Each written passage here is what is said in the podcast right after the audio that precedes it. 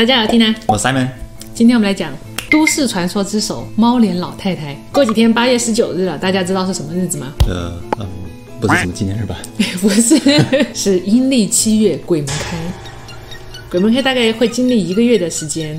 所以这段时间呢，大家尽量不要做一些出格的事情。如果这段时间你觉得做什么都不顺，干什么都挺倒霉的，仔细的想一想，你是不是做了什么事情犯忌讳了？那么既然鬼门开了，我们今天就来跟大家分享一个中国四大都市传说之首猫脸老太太的故事的真相。有四个啊？那其他三个是什么东西？成都僵尸，哎，上海吸血鬼，感觉很洋气哈。哦最后一个是重庆，我的老家红衣 boy，哦，他们是都市传说也不是啊。东邪西毒南帝北丐。好，那今天我们来聊一聊北丐的故事。那么猫脸老太太怎么能当四大传说之首呢？是因为其他几个传说都有比较官方的辟谣和解释，嗯，但是只有猫脸老太太这个故事还没有一个令人信服的证据，也就是说，有可能她还在。甚至这个事情后来出现都有好几个版本，后来还出现了几次的辟谣和反转，哦，以至于当年给很多的东北小伙伴的童年都蒙上了阴影。现在我们提起猫脸老太太，都觉得只是一个以讹传讹的谣言，但是这件事情在那段时间引起了很大的恐慌。有些学校专门开了全校大会，校长跟小朋友说，上下学的小伙伴绝对不可以一个人单独回家，甚至有些孩子连学都不敢上了。他们说有猫的灵魂附在了去世的老太太的身上。也就是我们上一集讲的扎尔斯。这个猫脸老太太呢，专挑晚上出动，爱吃小朋友，以至于有人觉得当时出现的儿童失踪案都和这个猫脸老太太相关。这个故事我去搜了很多的材料，虽然有不同的解释，但是我还是找到了一个非常接近真相的故事，跟大家一起分享。这个事情到底是真的事情被刻意隐瞒，还是从头到尾都是一个谣传的乌龙呢？那我们今天来梳理一下。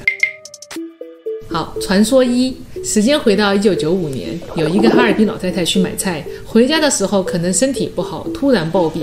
这个时候，一只猫好巧不巧的扑到了她的身上，就这么机缘巧合之下，她就诈了尸，左半边脸变成了猫的样子。从此以后，这个老太太就失去了踪影。不少人都说他们见到了猫人，引起了社会各界的恐慌。结束了，完了，气氛不够啊，导演。你说就这个东西，它能吓倒东北三省？这么彪悍的民族，这个的确有一点太简洁了啊，但是不排除他的确也没有什么硬伤，觉得这个故事能吓倒一片人还是不太不太容易的。这个故事我还判断不出来。你再讲第二个故事看看。传说二，同样也是在一九九五年上下，在哈尔滨的一家人，两夫妻非常的恩爱，还有一个非常可爱的孩子，已经三岁了。可惜有一天，女主人回家偶然见到一只小猫，黑白花纹，长相可爱，就想带回家给孩子做个伴。很快，这只猫和小朋友相处得十分愉快，女主人就很高兴地去厨房做饭，而男主人就在沙发看报纸。这个孩子独自和这只猫一起玩积木的时候，突然发现猫凭空消失了。再一回头，发现墙角有一团黑影，黑影里面走出来的还是那只猫，只是眼神特别的不对。孩子本来想呼救，可是发现怎么叫都叫不出声音。正巧饭刚做好，女主人本来想招呼孩子一起来吃饭，可惜一打开房门，惊呆了，只见一只猫趴在孩子的旁边，慢慢转过头来。这个猫的脸上居然是一个老太太的脸，对着他们在笑。从此这一家三口就再也没有人见过，猫也跟着不见了。你相信这个故事吗？不对啊，这个猫把这他们一家三封口啦。那这个故事到底是谁讲的，对吧？是谁看到这个猫转过头来，是半张脸是老奶奶，还知道爸爸在看报纸，妈妈在做饭，孩子在玩积木。很像一些剧情很诡异的设定。那好比说，我的童年很悲惨，我还没出生之前，我父母就双亡了。啊，对啊，他怎么能观察的那么仔细？除非是家里面的第四人也没有被灭口的，他才知道是这个女主人捡回一只猫，还知道这么多细节。而且我们是说的是猫脸老太太，不是老太太猫脸，这个 这个定义有点不太准确，好像有点弄混了。这个我觉得比较牵强哈，漏洞太多。漏洞太多。对。传说三，在一个黑龙江北部的小村里，一个老太太和自己的儿媳妇突然发生了一些口角，可能多年两个人关系就不好，长期的怨气堆积，这次吵得特别的厉害。儿媳妇吵过架以后就赌气回到了娘家，而婆婆一怒之下上吊自缢。老人的儿子赶回来，看到自己的母亲吊在上面，都吓傻了，赶紧的草率的处理好遗体以后放在灵堂。在传统习俗来讲，人去世以后三天，灵魂会回到家探望自己的亲人，所以儿女要守在遗体旁，等待老人的灵魂归来。可是这个老太太是因为带着怨气去的是，其实这样做非常的危险。可惜当时大家都没有在意。在当天晚上，儿子守灵的时候，和旁边的邻居越聊越累，于是两个人就开始打起了瞌睡。这个时候，路边的大花猫突然的跳到了老人身上，就炸了尸。老太太一转过去就把邻居抓死了。他的儿子被吓得马上跑出了房子，到处呼救。可是，在那天晚上特别的阴森。如果在这个安静的小村晚上有什么动静，家家户户的狗都会叫几声。可是那天晚上静悄悄的，什么声音都没有。幸运的是，这个男子找到了一家人，在那家人里安全的度过一晚上。那家人也特别的害怕，怕老太太过来找自己的儿子。在第二天，男子和村里的一帮人鼓起勇气去家里面看一下的时候，发现只有邻居的遗体躺在那里，老太太已经不见了踪影。接下来连接的几个月，四处都发生了一些儿童失踪案，整个东北都弄得人心惶惶。最后，警方出动找到了老太太，并且用武器解决了，才算结束。故事还是有一些逻辑上的矛盾，好比说这个婆婆跟媳妇常年有有怨气，媳妇一生气摔门说回娘家了。你说这个东北的婆婆她会干什么？杀去南方把她找出来嘛？怎么会这么想不开呢？这个逻辑不同啊！这是你认识一个东北婆婆会干的事吗？她应该会去打儿媳吧？而且她干嘛抓她的邻居，直接抓儿子啊？对啊。怀那个怨气，我诈尸回来，我第一干什么？我先打儿媳，先抓了儿媳，打儿媳，再把自己儿子臭骂一顿。对呀，嗯，跟跟邻居什么事？好可怜的邻居啊！最后这个这个故事，他的硬伤就是这个儿子也没有跟媒体或者警方有任何的接触，嗯，也没有他的任何的口供，没有这个儿子，最后大家都查不到这个线索了。所以相比起来，我觉得第一个故事反而可信度。高了，没错，简单没漏洞。这件事情呢，大家都以为就这样就结束了，可是没想到十几年以后，这个事情又有了后续，又有了反转。诶。这个事情就是在二零一七年的时候，有一个网友指出来，猫脸老太太这个传说是在韩国一九八零年末的一个香港鬼婆婆的故事传来的。这关系有点复杂。韩国的香港老太太，据说这个韩国奶奶是乘坐一班韩国到香港的飞机，上机的时候她还带着她生前最喜欢的小猫。可惜呢，这个飞机呢突然失事，老奶奶也落难了，他的身体和小猫的灵魂就融合在了一起。后来吧，他还专程回到了韩国，以半人半猫的形态吃小朋友。这个故事其实很好辟谣啊，在当年没有任何的韩国飞到香港的飞机失事的，甚至旁边的几个地区我都调查了，比如说东南亚的这几个国家都没有这样的事情。这个东西呢，就有人指出来，是因为当时香港电影，特别是鬼片，像张国荣的《倩女幽魂》在韩国当时非常受欢迎，可能是他们的灵感来源。同时呢，也有可能在韩国那段时间遇见了几起非常密集又诡异的空难，所以这个香港鬼婆婆的故事就是杂糅了鬼魂和飞机失事的恐惧心理产生的故事。这个韩国的故事呢，官方也有出来讲了一下，说他们让这个故事传出来，是因为当时有很多儿童失踪案，以这个故事和一个恐惧的心理来提醒这些小朋友不要一个人在外面乱晃。甚至这个传说被滥用到家长经常会跟小朋友说：“你的牙不刷，你的头不梳，你就会被香港鬼婆婆抓走。”怎么搞半天变成一个恐怖的故事？突然格局都被拉低了，好吧？这个事情呢，后来还是有反转，就是还有反转，就是有人发现，其实这个故事也是传来的，他们就是源自于日本的幽灵故事《鬼的猫》，这简直就是一个在互联网还没有的时候，世界文化交融的一个故事，吓坏了三个国家。我突然对猫脸的太太这个故事肃然起敬了。那么你以为这个故事就这么结束了吗？其实它还有反转。嗯，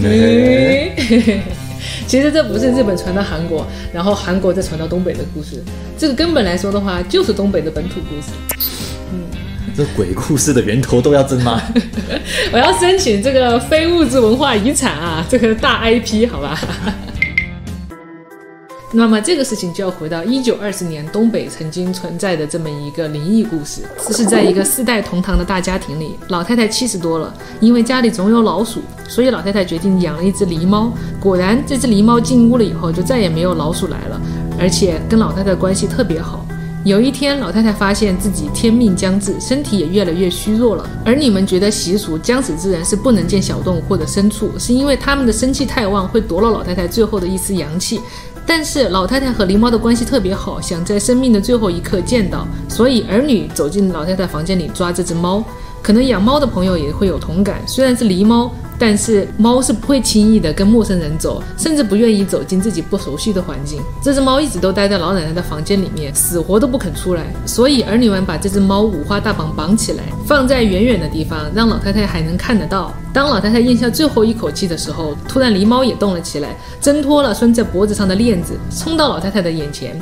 可是这个动作吓到了老太太身边的儿子，他举起棍子向狸猫头上挥去，这一闷棍打得猫头破血流死掉了。老太太却在这个当下突然坐了起来，这些人都吓到了。老太太突然死而复生了，仔细一看，神情如常。所以大家也没有办法了，只好把老太太抬回她原来的房间。但是，一段时间过去以后，这个家、这个村就开始频频发生一些诡异的怪事。每天，儿女都把饭菜送到老太太的床边，可是老太太都不吃，也没见着她饿。然后，方圆几里地。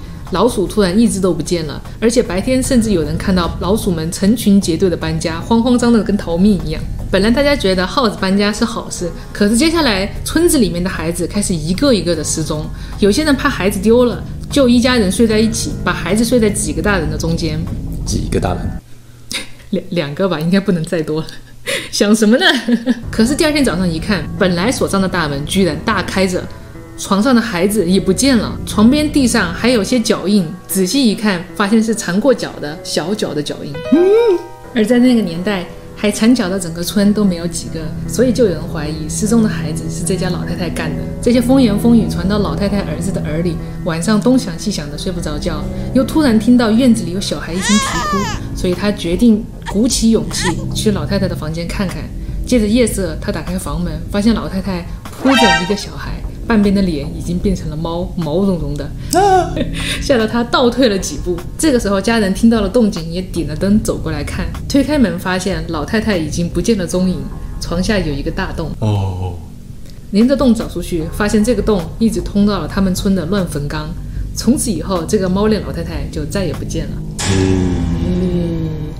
啊，我觉得这个故事应该是他们所有鬼故事的原型吧。你说这个故事什么时候发生的？一九二四年。那跟我们之前几个版本，他们都发生在一九九五年。对，这个时间差距有点差太多了吧？嗯，是有一点哈。你说有没有可能是一九二四年这个版本，不管它存在不存在，可能就真的有这个谣言，有在一九九五年的时候，就真的有一个人想要把这个旧的谣言搬出来，再蓄意炒作一波。你说他炒作这个事情？能得到什么？有什么好处？那个儿媳不就把所有好处都捞了吗？你说故事第三版本那个儿媳？对啊。你说这个儿媳自导自演，她就是罪魁祸首。对啊，她跟她婆婆不是吵架吗？嗯。吵完架之后，心生邪念，制造了一个婆婆上吊自缢的一幕，然后自己回到娘家，有了不在场证明。高手啊！然后还把脏水泼给了猫脸老太太。他是一个不存在的凶手。他的儿子也因为母亲突然诈了尸，也不敢去深究到底是怎么诈的尸，也不敢去深究母亲的死因。太高招了，太高招了！哎，这是不是也是为什么？就解释了当初一个东北婆婆跟媳妇吵完架的时候，一个不自然的反应，好吧？一个不自然反应，他他居然没有手撕媳妇，而选择了这个这个完结了自己的性命。你不觉得最可怜的是邻居吗？猫脸老太太起来，不去搞那个儿媳，也不 K 他的儿子，跑去弄什么邻居？我知道了，其实是媳妇在动手的过程中被邻居看到了。哦，最毒妇人心，转眼之间变宫斗剧了。这个故事教会我，婆媳关系很重要，处理不好比诈尸都还可怕。珍爱生命，小心婆媳。以前我们学校有一个小吃店，生意特别不好，你知道是为什么吗？怎么了？据说是当年老板看了《还珠格格》，觉得苏有朋太帅了，所以给店取名叫做“有朋小吃”，没毛病吧？但是我们放学都不敢去，还有同学跟我说，他看到那家店都吓死了。你知道是为什么吗？咋了？因为当时老板还学古代人，把店名从右到左这个方向写，吃小朋友。